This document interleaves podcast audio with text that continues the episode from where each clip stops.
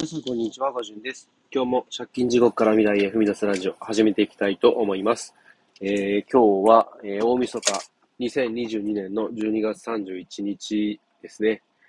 いやもう本当に2022年いろいろありましたし、だいぶこう環境変わったなっていうふうにも思ってます。で、本当にこう多くの人たちに支えられたというか、まあ勝手に支えられたと思ってるんですけれど、で、まあ、本当にこう、環境を変えられたっていうのは本当に良かったなって思うんですけど、とこう、まあ、ここ数日、まあ、振り返りみたいなことを、えー、まあ、お話しさせていただいてますけれども、こまあ、振り返りに、まあ、ちょっと近いんですけれど、本当にこう、なんだろうな、2022年、本当、元旦とか正月あたりどんなことを思ったかっていうのを、えー、ちょっと今、ふと思い返してみたんですね。で、その時に思ったことなんですけど、ただ、その時はもう本当に、こう、借金とか、こう、仕事の辛さとか、将来の不安とか、ただその辺のいろんなこう、不安とか悩みから解放されて、ただただ普通の生活がしたかったなっていうふうに、え思い出したんですね。で、もう本当に、なんだろう、お金の問題、全然解決しなくて、で、なかなかこう、あれこれ、いろんな策を模索して、えー、なんかいい方法ないかなって、えー、妻と二人話し合って、で、弁護士さんにも相談してっていうふうでやっていたんですけれど、なかなか結局いい方法が浮かばずに、最終手段でまあ自己破産をするかっていうことで、えー、まあある程度方向性が決まったかなぐらいの頃だったんですね。本当に、ただ普通にこう、なんだろうな、お金のことを、対して、こう、お金がたくさん稼げるとか、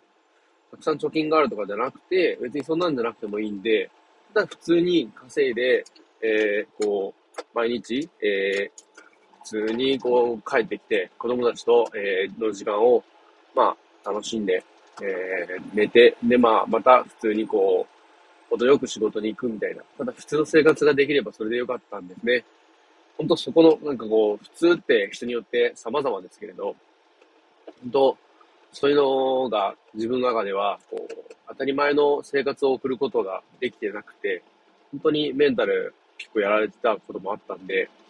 で、何やっても楽しくないし、何やっても気分が晴れないし、ずーっと憂鬱な気分のままで、もう何かしらこう、常に頭の片隅に不安がこ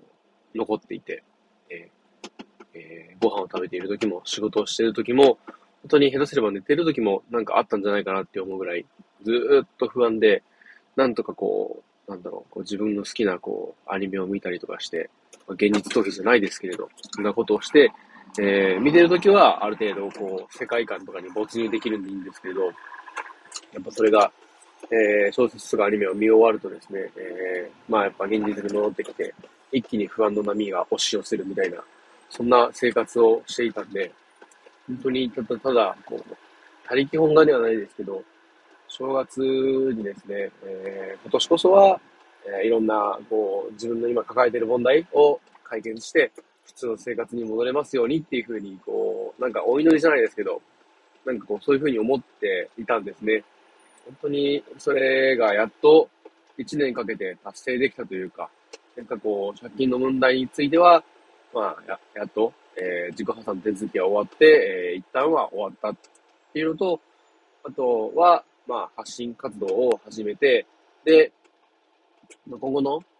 自分の将来とか、子供の将来、家族の将来について考え直すきっかけがあって、で、こうして今、発信活動を続けているんですけれども、まあ、その辺ですね、将来に関する不安っていうところでは、こう、周平さんの発信だったりとか、周平さんの、えー、出版された、えー、お金の不安ゼロカメソッドっていう本もそうでしたけど、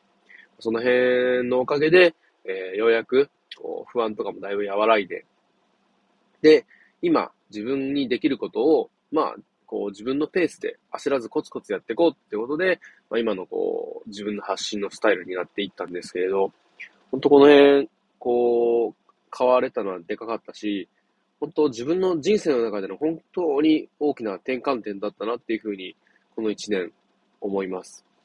きっと僕自身ですね、今後もこの2022年のこの1年間は、絶対忘れることができないでしょうし、こう、なんかあった時に、この1年間の出来事とか、その時の当時の心境とかをですね、えー、今こうして音声に残してますけれど、こういうのを振り返りとかできたらいいなっていうふうに思います。えー、この、えー、配信を聞いていただいたあなたはですね、この1年間はどんな1年間だったでしょうかえー、今年もですね、本当に残りあとわずかですけれども、え、ちょっとした、え、振り返りのきっかけになったりとかしたらいいかなっていうふうに思います。今日はこの辺で終わりたいと思います。え、2022年、え、本当ありがとうございました。え、お聞きいただき、本当に感謝しかありません。では、え、来年2023年もですね、どうぞよろしくお願いいたします。ありがとうございました。では、この辺で、バイバイ。